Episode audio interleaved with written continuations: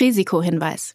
Die Inhalte dieses Podcasts dienen ausschließlich der allgemeinen Information und sind zum einen ohne Gewähr und zum anderen keine Empfehlung zum Kauf oder Verkauf bestimmter Finanzinstrumente. Es handelt sich hierbei nicht um Anlagevermittlung, Anlageberatung oder ähnliches. Ihr entscheidet selbst, was ihr macht. Backers Bets, der Investment-Podcast mit Jan Beckers.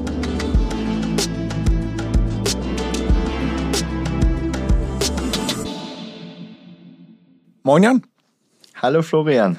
Nachdem wir jetzt hier in den letzten Folgen immer mal wieder über Chips gesprochen haben, gab es in den letzten zwei Wochen seit unserer letzten Aufnahme ein ganz, ganz anderes Event, was die Börsenwelt bewegt hat. Und über das möchte ich heute ganz gerne mit dir sprechen. Und zwar hat Apple nach langer, langer Wartezeit ein neues Produkt angekündigt, auf das ja, wie gesagt, viele Leute sehr hoffnungsvoll gewartet haben. Und zwar ein VR-Headset. Die ganze Nummer heißt Apple Vision Pro und soll halt uns den Eintritt vielleicht ins Metaverse erlauben. Ähm, bevor ich jetzt aber spekuliere, was das zu bedeuten hat, würde ich die Frage direkt mal an dich weiterreichen. Ähm, wie hast du die Präsentation empfunden? Was bedeutet diese Brille äh, für die Zukunft von Apple und vielleicht auch darüber hinaus? Ja, ja, also ich fand es auf jeden Fall eine beeindruckende Technologievorführung äh, an der Stelle. Und äh, es kann gut sein, dass es einen ähnlichen äh, Effekt eben für dieses neue Ökosystem haben wird, wie damals der, der Launch des, äh, des iPhones in der Analogie zu dem, wir hatten ja auch irgendwo damals eigentlich so seit 2000, haben die Leute immer gesagt, oh, Mobile, das ist die nächste große Plattform. Und das war wirklich so, äh, da haben sich dann die ganzen Mobile-Jünger, die es damals schon gab, dran festgehalten. Aber eigentlich kam wirklich lange Zeit, äh, wurde diese ganze Fantasie nicht, nicht realisiert. Und ein bisschen was ähnliches haben wir ja auch rund um äh, eben AR und VR-Technologien gesehen. Das ist eigentlich äh, eine total exciting und möglicherweise auch bahnbrechende Plattform. Aber so eine neue Plattform, die braucht eben ihre kritische Masse an verschiedenen Komponenten, sei es eben eine wirklich ausgereifte Hardware, sei es dann aber auch eben äh, eine Menge an Software, die man dafür eben nutzen kann und wiederum eine Menge an Nutzern. Und dieser Startschuss für so ein Ökosystem ist immer ein besonders schwieriger. Ähm, und jetzt kann man vermuten, dass eben Apple dank eben A, äh, wirklich echt beeindruckender Technologie, die vorge vorgeführt wurde, aber auch dank der Marktmacht von Apple und dank eben auch dem Trust, den sowohl Anwender als auch Nutzer haben, dass wenn jetzt ein Apple-Produkt da kommt, es auch gut sein wird, dass so ein bisschen den Startschuss geben kann für, es kommen jetzt viel, viel mehr Entwickler und es werden garantiert auch viele Entwickler sein, die damals irgendwie früh einfach auf iPhone Cases aufgesprungen sind, die jetzt wieder, wo Mobile ein bisschen saturiert ist, was viel Spannenderes Neues suchen. Und ich glaube, das wird so eine Initialzündung äh, jetzt geben, so dass wir sagen können, äh, dort braut sich jetzt etwas zusammen, was jetzt nicht unmittelbar ein absolutes Massenprodukt ist. Ich meine, der Preis von 3.500 Euro ist natürlich auch ein stolzer, wo man aber sagen kann, wahrscheinlich ist es jetzt in den nächsten zwei, drei Jahren, dass wir uns dorthin bewegen, dass es wirklich ähm, äh, einen größeren Markt als solches äh, äh erreicht.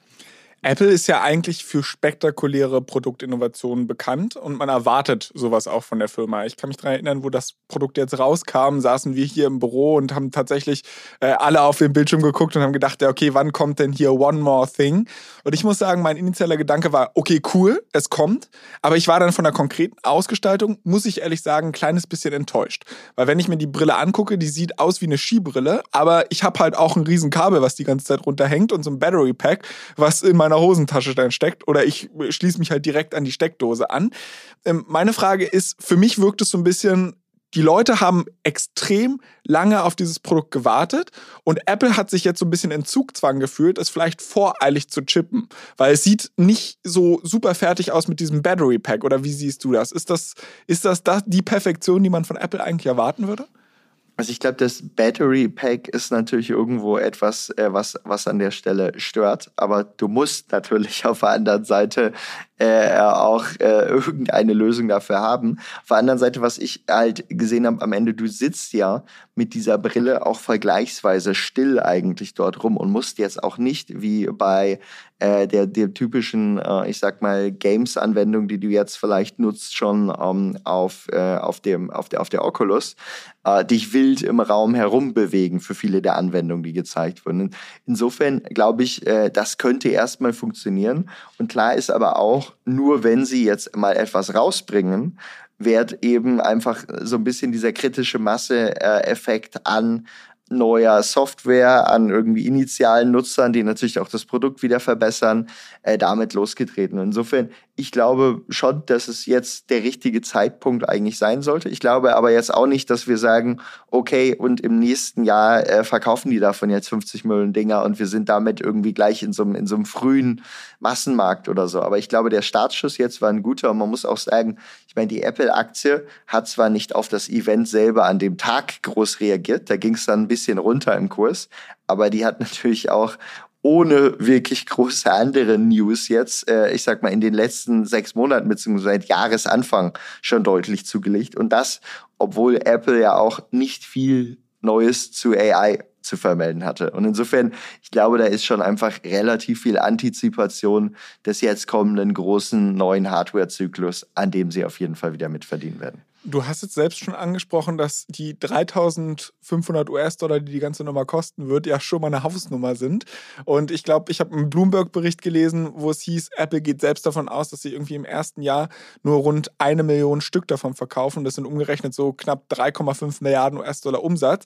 Ist auch eine Hausnummer, ehrlicherweise, aber ist eigentlich keine Hausnummer für, für Apple. Ne? Also die Company hat, glaube ich, letztes Jahr so um die 400 Milliarden US-Dollar Umsatz gemacht. Also diese Brille wird im ersten Jahr vermutlich nicht mal ein Prozent des Umsatzes ausmachen. Wie siehst du das? Wo, wo kann der Markt da hinschippern? Und ist das jetzt wirklich in den nächsten zwei, drei Jahren relevant, das Produkt für Apple, oder ist das wirklich eine Zukunftsvision für die nächsten zehn Jahre? Also erstmal glaube ich, dass diese eine Million wahrscheinlich etwas lowgeballt sind oder dass es wahrscheinlich übertroffen wird, weil ich glaube, dafür gibt es einfach zu viele Enthusiasten und Neugierige, die sich das erlauben können und die sich auch kaufen werden äh, an der Stelle. Und ähm, insofern, ich, ich glaube nicht an die, an die eine Million. Ich glaube aber auch nicht, dass es jetzt irgendwie im ersten Jahr ein Produkt ist, was irgendwo im ganz Großen äh, jetzt die Apple-Zahlen bewegt, weil dafür ist Apple insgesamt einfach zu groß. Aber ich glaube, dass es sie insofern schon bewegt, als dass einfach visible wird, okay, dort ist ein neues, möglicherweise sehr, sehr großes Umsatzpotenzial in der Zukunft. Und das sollte eigentlich gut sein für, für Apple. Es sollte aber auch gut sein für andere, weil es ist auch völlig klar, so eine komplett neue äh, äh, Plattform da wird es nicht am Ende einen Hersteller geben, der den ganzen Markt dominiert, zudem nicht einen, der das eben für 3000 und äh, mehr, mehr Dollar anbietet. Ne? Es wird ja eine ganz viel größere Anzahl an Nachfrage geben äh, nach eben deutlich affordable ähm, äh, Hardware an der Stelle. Stichwort neugierige Tech-Enthusiasten, die sich das Ding einfach mal kaufen, um es auszuprobieren. Wirst du es dir kaufen?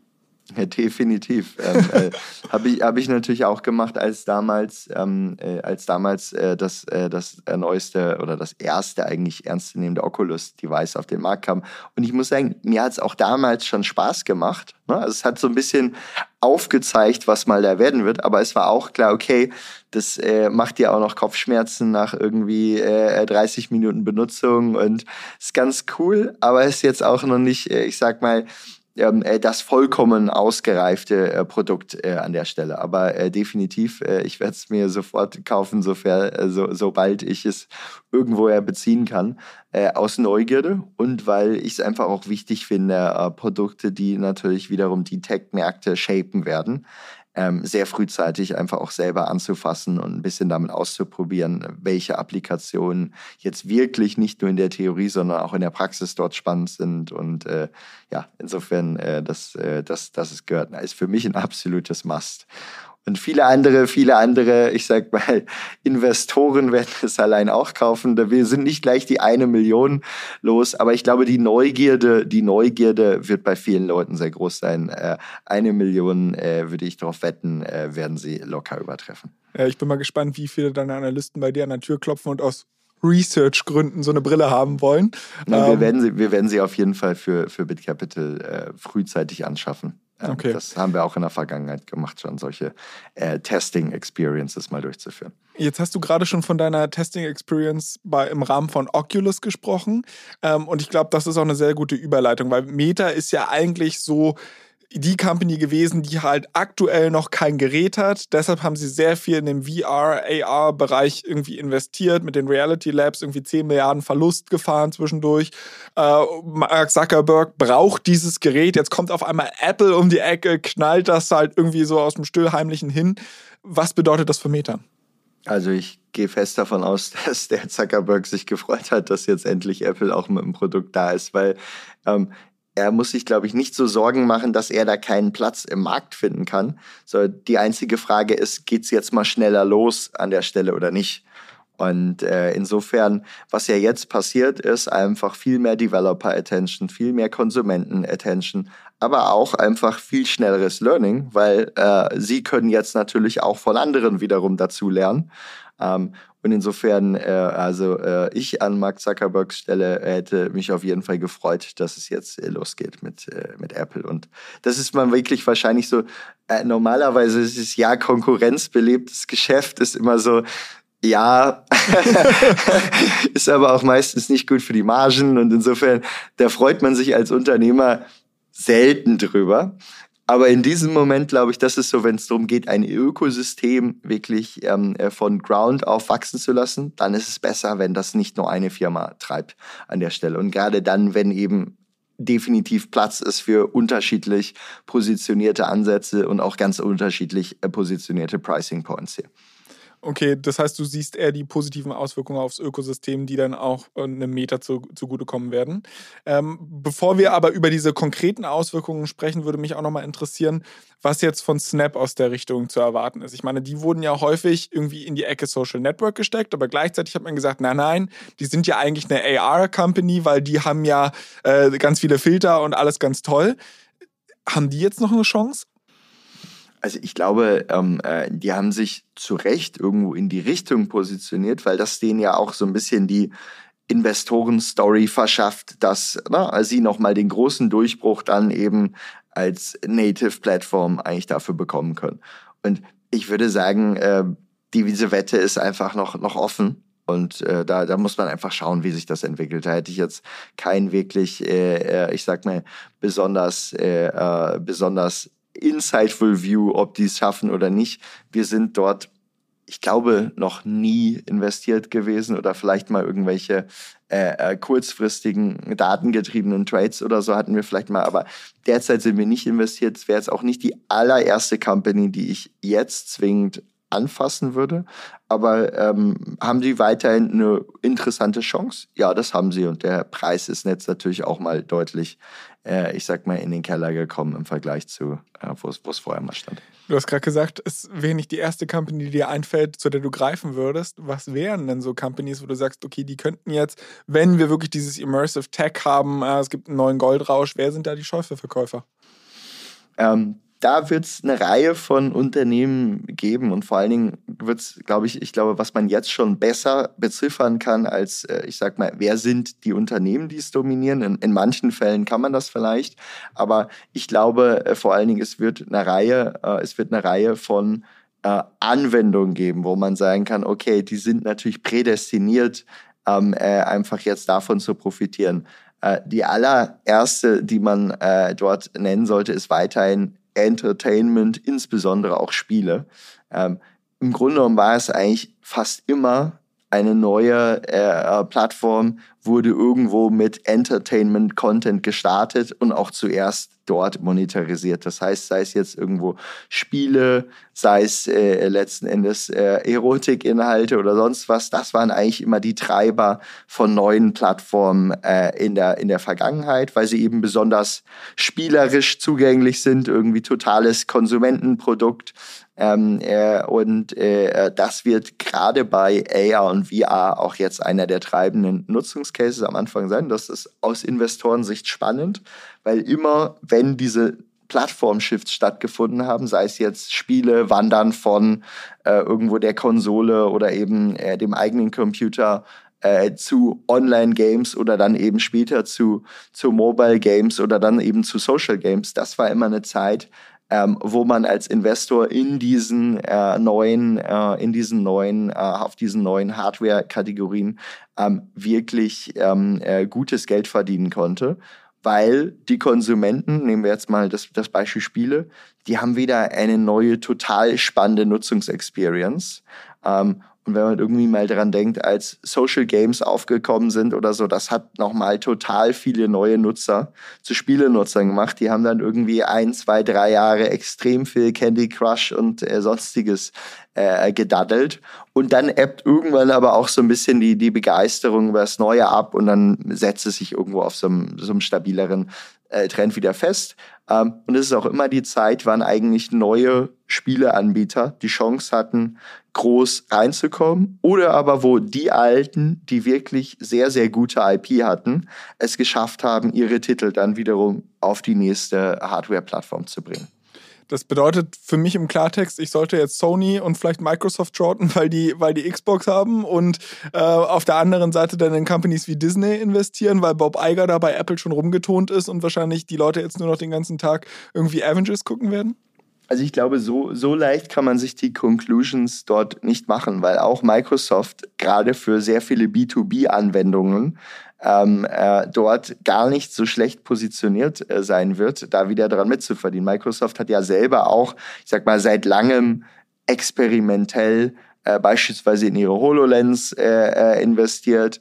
Ähm, und äh, die würde ich da auf gar keinen Fall abschreiben. Ähm, und ich würde sagen, was, was das angeht, man kann jetzt kaum vorhersagen, wer am Ende die wirklichen Profiteure innerhalb dieser, dieser Produktgattung wieder sind. Aber ähm, dass ein Disney mit eben besonders starker IP äh, und auch einfach so einem langen Track Record äh, auch neue spannende zu erschaffen und eben mit quasi der Marke, die einfach schon für einen neuen Disney-Film ähm, Menschen anzieht, äh, ganz gut positioniert ist eigentlich für eine spannende neue Ära von, von Content.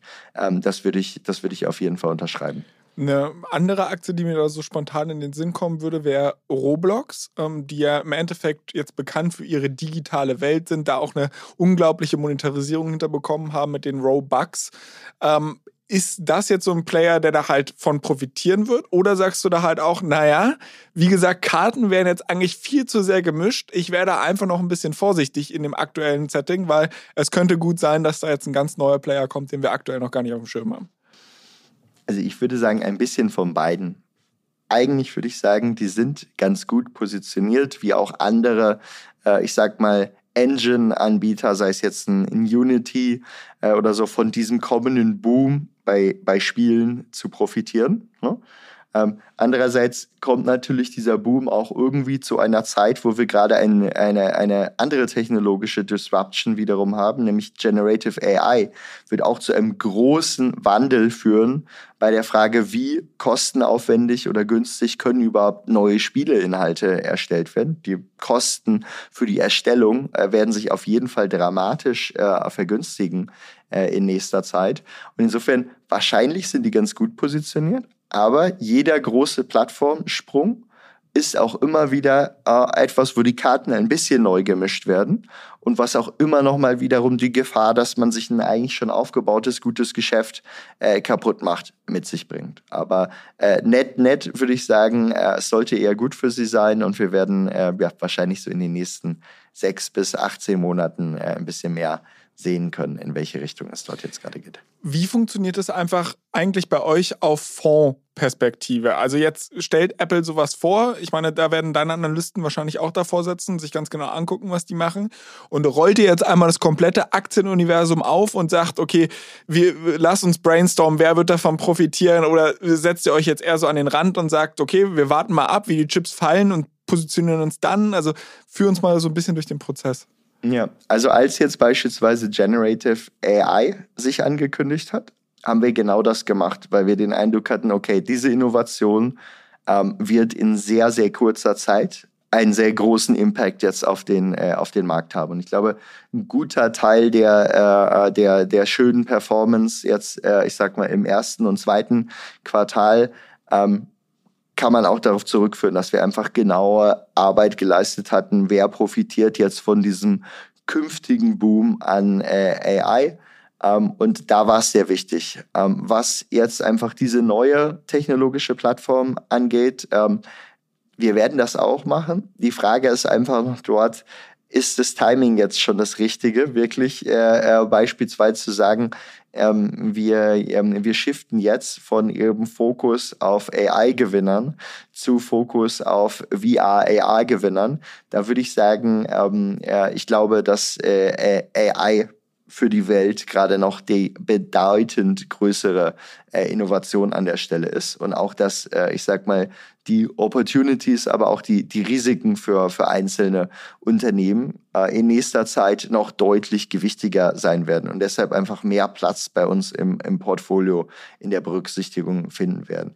Der Moment wird aber kommen, wo es sich total lohnt, genau diese Analyse im Detail gemacht zu haben. Und was man dann macht, ist, man startet jetzt, aber nicht eben mit der Initiative des, des gesamten Teams drauf, sondern mit einzelnen Spezialisten, die beispielsweise auch eine tiefere äh, eigene Expertise im Gamesmarkt äh, haben, ähm, die eine tiefere Expertise haben auf der, auf der Hardware-Seite, um eben auch dort wieder zu schauen, wer sind dort die möglichen äh, Gewinner und die möglichen Schaufellieferanten. Und dann muss man einfach sehr datengetrieben an der Stelle sein und schauen, okay, ähm, äh, äh, ich sag mal, sehen wir jetzt vielleicht in den Zahlen, dass wir gerade so am äh, äh, an, an dem Zeitpunkt stehen, wo es wirklich das Wachstum klar erkennbar nach oben geht und wo dann auch wiederum die Aktienmärkte ziemlich schnell sind, an der Stelle zu, zu reagieren. Und da kann man sowohl zu früh als auch äh, zu spät äh, sich positionieren. Und ähm, ja, insofern kein voller, kein voller Shift jetzt in die Richtung, aber äh, die Zeit kommt jetzt, wo es sicherlich deutlich spannender wird, sich mit den Gewinnern dort auseinanderzusetzen. Aber nur damit ich diese Timing-Frage vielleicht noch ein bisschen besser greifen kann, worauf schaust du da? Also, dass du sagst, so, Leute, jetzt geht's los. Hier passiert was. Ist das, sind das Userzahlen, die du dir anschaust? Siehst sind es technologische Durchbrüche, die du dir anschaust? Oder, oder worauf genau achtest du da, um, um zu differenzieren, wann der Zeitpunkt gekommen ist? Also am Ende ist es, äh, ist es immer ein umfassender Blick. Nutzerzahlen sind natürlich sehr, sehr wichtig. Es können aber auch einfach Breakthrough Product Moments sein, dass du merkst, okay, äh, zwar hat äh, AR oder VR jetzt immer noch nicht die ganz gewaltige Nutzerschaft, aber sei es, es gibt einfach die eine Killer-Anwendung, wo du denkst, wow, das wird bald jeder lieben. Ne? So, und das war einfach damals, als äh, OpenAI äh, äh, die neue ChatGPT-Version äh, gelauncht hat, da war es klar, okay, äh, das wird sich jetzt in rasend schneller äh, Zeit ähm, äh, vermehren. Und äh, insofern, man kann es nie genau festmachen. Ich glaube, es hilft einfach äh, an der Stelle uns natürlich, dass wir irgendwo seit 20 Jahren jetzt schon, wenn wir einfach mal durch unser Team äh, gehen, verschiedenste Plattformen, Generationen und Sprünge miterlebt haben, daher einfach ein gutes Framework haben, worauf achten wir. Am Ende muss man aber auch sagen, es äh, können dann äh, teilweise auch wieder einzelne Momente, einzelne Erlebnisse oder so sein, die dort, äh, die dort dann den Ausschlag geben, okay, äh, jetzt, äh, jetzt ähm, befassen wir uns nochmal ganz intensiv mit dem Thema. Wir haben gerade schon so angefangen, Use Cases zu skizzieren. Und du hattest da den Fokus auf Entertainment gelegt. Was sind nun noch andere Branchen, die ja davon umgekrempelt werden könnten oder wo du mögliche Killer-Applikationen siehst? Also ich kann mir auch gut vorstellen, dass es viele Sportanwendungen äh, gibt oder so, die total spannend darauf sein werden. Wenn ich jetzt überlege, okay, ähm, äh, ich habe zu Hause ein Rudergerät oder so, was ich nutze zu Hause. Wenn ich mir jetzt vorstelle, ich mache das, sitze da drauf und rudere irgendwo in einer total wunderschönen Kulisse oder sowas mit einer sehr immersiven Erfahrung, dann glaube ich, das ist etwas, dafür werden Leute Geld zahlen. Und das ist so etwas, was jetzt nicht den totalen Massenmarkt erreicht, aber was wahrscheinlich eine sehr, sehr interessante Anwendung sein wird. Ebenso äh, Meditations-Apps oder so, wo du dann äh, vielleicht angeleitet in einer total schönen äh, Umgebung äh, dich wiederfindest, ähm, würde ich erwarten, gehören auch zu den früheren Gewinnern. Ich glaube aber auch, wenn wir jetzt einfach auch mal über einfach nur das ähm, spezielle Apple- oder Meta-Produkt an der Stelle gehen. Ich glaube auch, dass wir auf der Enterprise-Seite jetzt einfach verstärkt interessante Use Cases sehen. Beispielsweise ähm, gab es ja auch von Nvidia an der Stelle ähm, viele Announcements und Showcases für ihr Omniverse äh, letzten Endes. Das heißt, dass du als Unternehmen vielleicht jetzt einfach deine komplette Produktionshalle ähm, in einen digitalen Twin verwandelst. Das heißt, alles, was dort steht, jede Maschine oder sonst was auf dem Bildschirm äh, siehst und beispielsweise den Planungs-, den Fertigungsablauf neu planen kannst. Oder wenn du als Mechaniker dort etwas reparieren musst, vielleicht aber nicht auf jede Maschine geschult bist, dann wirst du mit VR und Instruktionen, die quasi live auf diese Maschine ähm, gebeamt werden, ähm, äh, viel schneller in der Lage sein, ähm, äh, diese Maschine wiederum zu reparieren. Ähm, das heißt, auch solche Corporate Education Themen beispielsweise könnten äh, frühe Gewinner sein. Ähm, ja, ich glaube auch Meetings in VR zu führen könnte auch spannend sein. Und was wir jetzt beim Apple Lounge gesehen haben, ich glaube auch, dass es spannend sein kann, einfach äh, Filme und äh, 3D-Filme äh, eben auch in dieser virtuellen Umgebung schauen zu können. Du hattest gerade Nvidia schon angesprochen. Mich hatte bei der Präsentation unter anderem überrascht, dass Apple wohl auf einen eigenen Grafikchip setzt. Ähm, Bedeutet das, dass Nvidia jetzt vielleicht eigentlich zu viel Fokus auf KI hat und äh, die Grafikkompetenz vielleicht sogar an Apple verliert? Oder sind das so Sachen, wo man sagt, ja, nee, nee, nee, also Apple macht jetzt hier vielleicht mal eigene Sache, das haben sie mit dem M1 auch gemacht, aber äh, Nvidia wird wahrscheinlich weiterhin für alle anderen Player die, die Chips produzieren? Also ich glaube, ähm, Nvidia wird auf lange Zeit, was Grafik angeht, der absolut äh, führende äh, Player bleiben. Ähm, hat ja auch, was das angeht, bei den Gamern einfach eine sensationelle äh, Marke äh, an der Stelle äh, aufgebaut. Ähm, dass Apple allerdings mit irgendwo seiner Scale, seiner Fertigungsexpertise jetzt eben zunehmend auf eigene Hardware setzt, ist natürlich schon ein Trend, der allgemein für Hardwaresteller natürlich auch schon eine gewisse Gefahr ist an der Stelle. Und wo eben manchmal eben auch diese Kombination, diese integrierte ähm, das Abstimmen von Software und Hardware aufeinander ähm, dann wiederum auch einen, interessanten Product USP äh, generieren wird. Und insofern, äh, ich denke, es wird eine Vielzahl von Herstellern geben, die jetzt erstmal profitiert äh, in so einer neuen Welle, weil ich glaube, der, der Grad an Innovation, die du liefern musst, äh, wenn so eine neue Plattform auf den Markt kommt, ist extrem hoch. Und der favorisiert natürlich irgendwo wiederum kleinere spezialisierte Teams, die an einzelnen Lösungen arbeiten und wo sich dann einfach auf dem Markt wiederum ein, ein, ein sehr gutes Produkt durchsetzen kann. Insofern, ich glaube äh, nicht, dass Apple dort an Nvidia vorbeiziehen wird. Äh, ich glaube, es ist Platz für vielfältige Hardwarehersteller, die insgesamt profitieren werden, weil ja auch Frage ist, welchen Marktanteil wird so ein Apple-Produkt dann irgendwo dort mittel langfristig haben.